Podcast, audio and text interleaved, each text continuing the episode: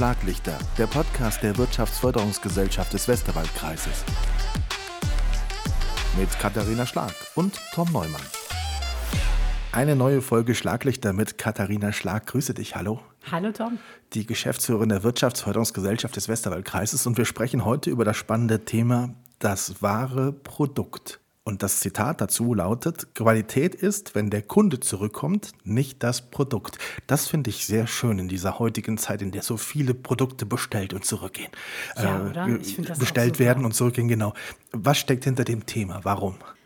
Auch wieder, wie immer, mehrere Gründe. Das eine ist, ich liebe dieses Zitat, weil es für mich so eine ganz einfache Wahrheit im Bereich Servicequalität ist. Es ist wirklich auf den Punkt gebracht, das, was es ist. Wenn du gute Qualität hast, dann kommt dein Kunde zurück und wenn du sie nicht hast, dann nicht. Sondern dann landen die Produkte wieder bei dir und der Kunde hat einfach kein Kaufinteresse in Zukunft. Spannend finde ich dabei aber die Frage, die dahinter steht.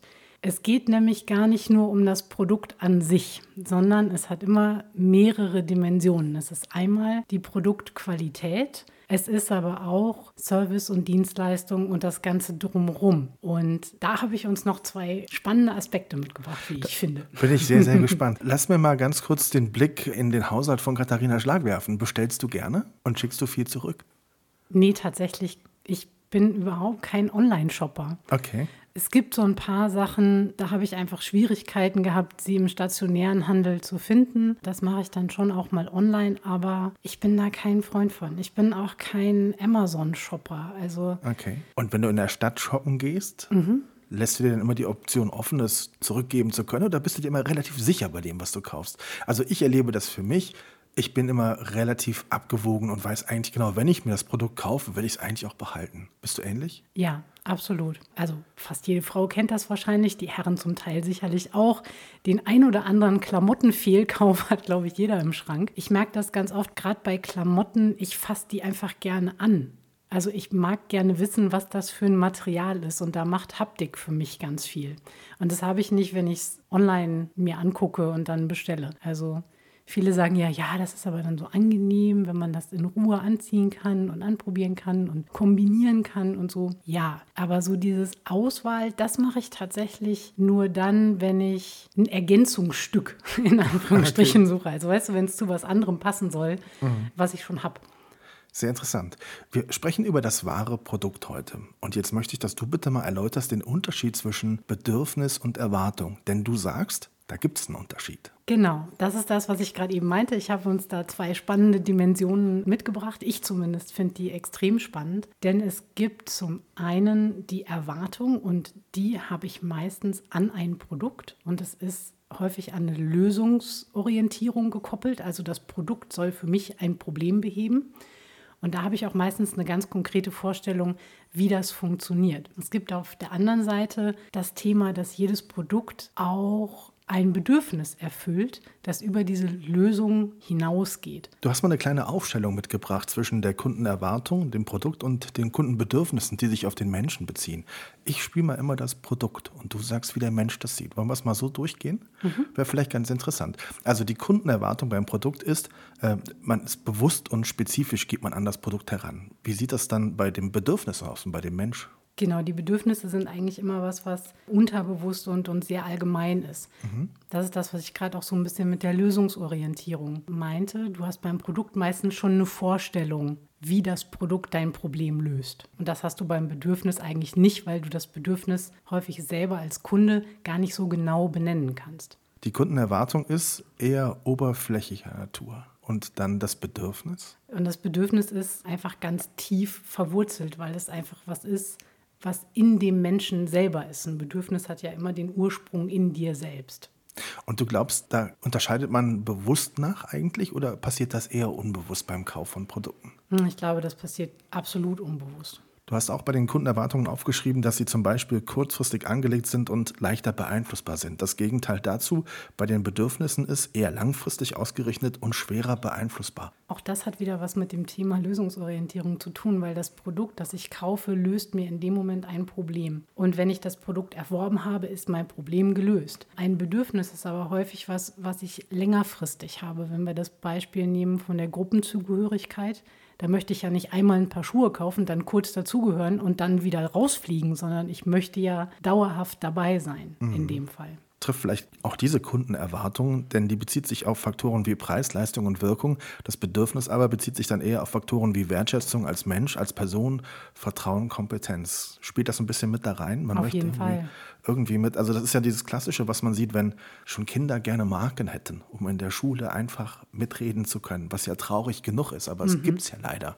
Absolut. Steckt das auch ein Stück weit mit da drin? Ja, das steckt auch zum Teil mit da drin. Da kommt aber noch ein kleiner anderer Faktor dazu und das ist der Faktor Mensch, den du bei Produkt- und Dienstleistungen einfach auch immer dabei hast. Du hast einen Verkäufer, du hast einen Berater, du hast denjenigen, der die Dienstleistung erbringt. Und da kommen wir jetzt in so eine Komponente, wo einfach auch das Zwischenmenschliche irgendwie passen und funktionieren muss. Man kennt das zum Beispiel häufig von einem, einem Versicherungsmakler, einem Bankberater oder auch einem Arzt. Das sind Personen, der kann fachlich noch so gut sein und der kann auch wissen, wovon er redet. Das muss irgendwie auch menschlich funktionieren, damit du dem vertrauen kannst und damit du das Gefühl hast, der berät mich gut. Und da kommt es eben dann schon auch so auf diesen ja immer wieder viel beschworenen Nasenfaktor an. Wenn das menschlich nicht funktioniert, dann ist es egal, wie gut der Versicherungsmakler seine Produktpalette kennt und im Zweifel auch genau das richtige Produkt für dich dabei ist. Wenn es menschlich nicht funktioniert, dann wirst du das von dieser Person nicht annehmen können. Und das ist auch was, was so in dieser Anerkennung, Wertschätzung, in dieser menschlichen Komponente mitschwingt. Wir schauen nochmal auf Kundenerwartungen und Kundenbedürfnisse. Eine Erwartung ist die Erfüllung eines Produktes ist objektgebunden. Auf der Gegenseite ist die Erfüllung vorwiegend personengebunden.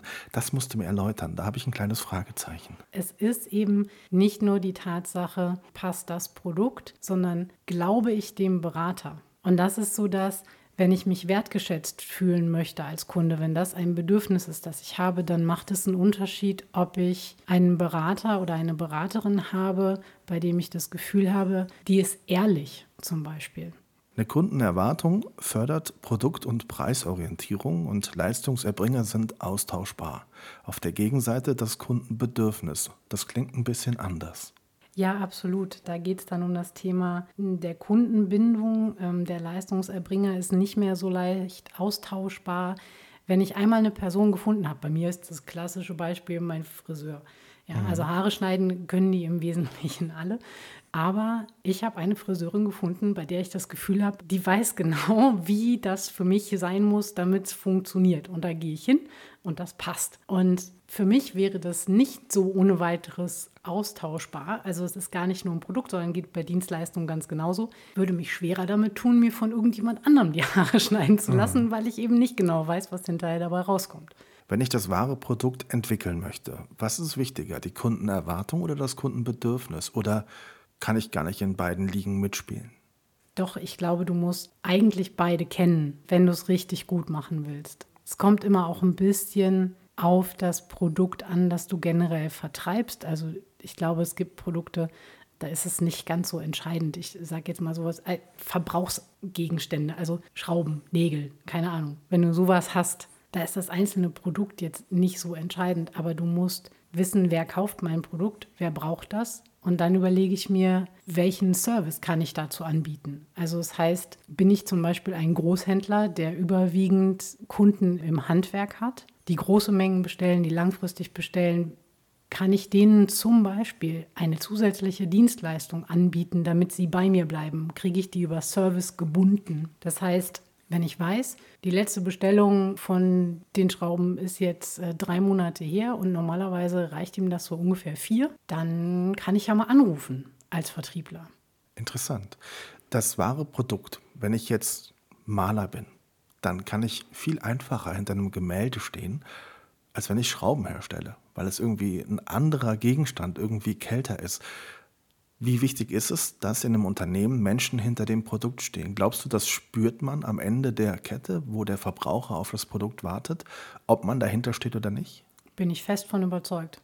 Auch hinter der Schraube? Ja, auch hm. hinter der Schraube. Du merkst es an Material, du merkst es an der Verarbeitung, du merkst es teilweise an, gerade bei Schrauben, äh, wie ist die verarbeitet, wie ist auch die Qualität mhm. im Produkt. Und du merkst, hat sich da jemand Gedanken zugemacht. Wir gehen noch einmal zum Abschluss ganz kurz durch. Ich sage das gekaufte Produkt und du hast netterweise notiert, äh, welches Kundenbedürfnis und welches Motiv es befriedigt. Wir fangen an mit teure Schuhe einer bekannten Marke. Da würde ich sagen, das ist eben das Thema Prestige und Zugehörigkeit und ja, hat immer auch so ein bisschen was mit, mit Gruppendynamik zu tun. Der orthopädische Schuh oder der Wanderschuh?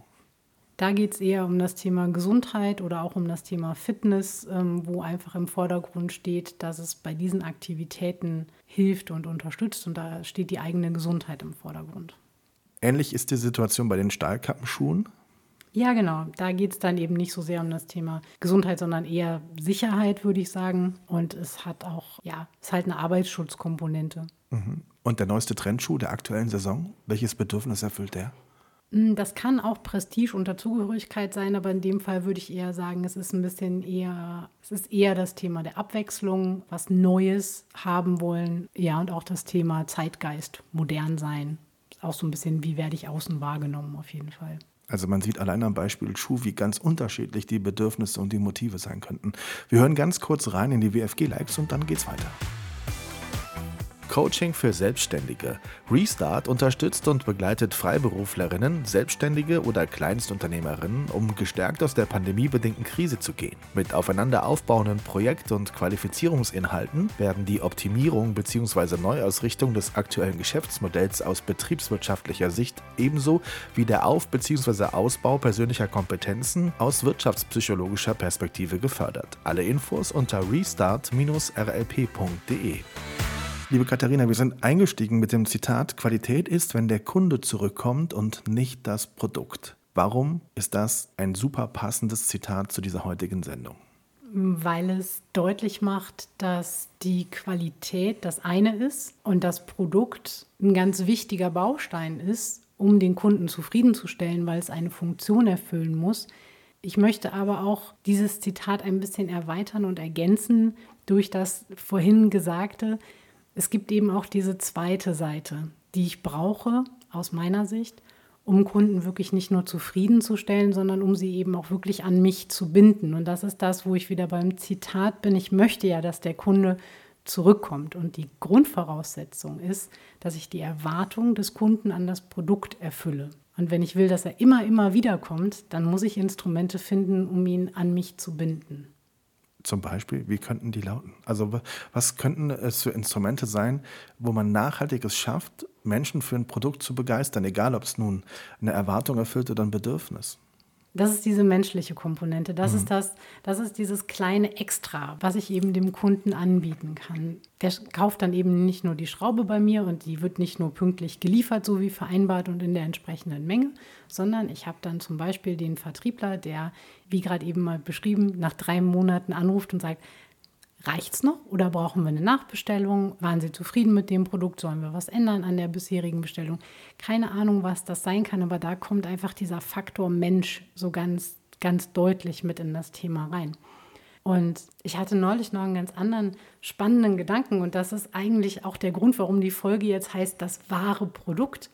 Denn ich habe angefangen, mich mal zu fragen, was verkaufen wir denn da eigentlich? Oder was für eine Dienstleistung erbringe ich denn da eigentlich? Und zum Teil ist das auch wieder dieses, wo ich sage, ja, das ist eine Schraube. Das ist aber auch eine Problemlösung, um etwas zu befestigen oder miteinander zu verbinden.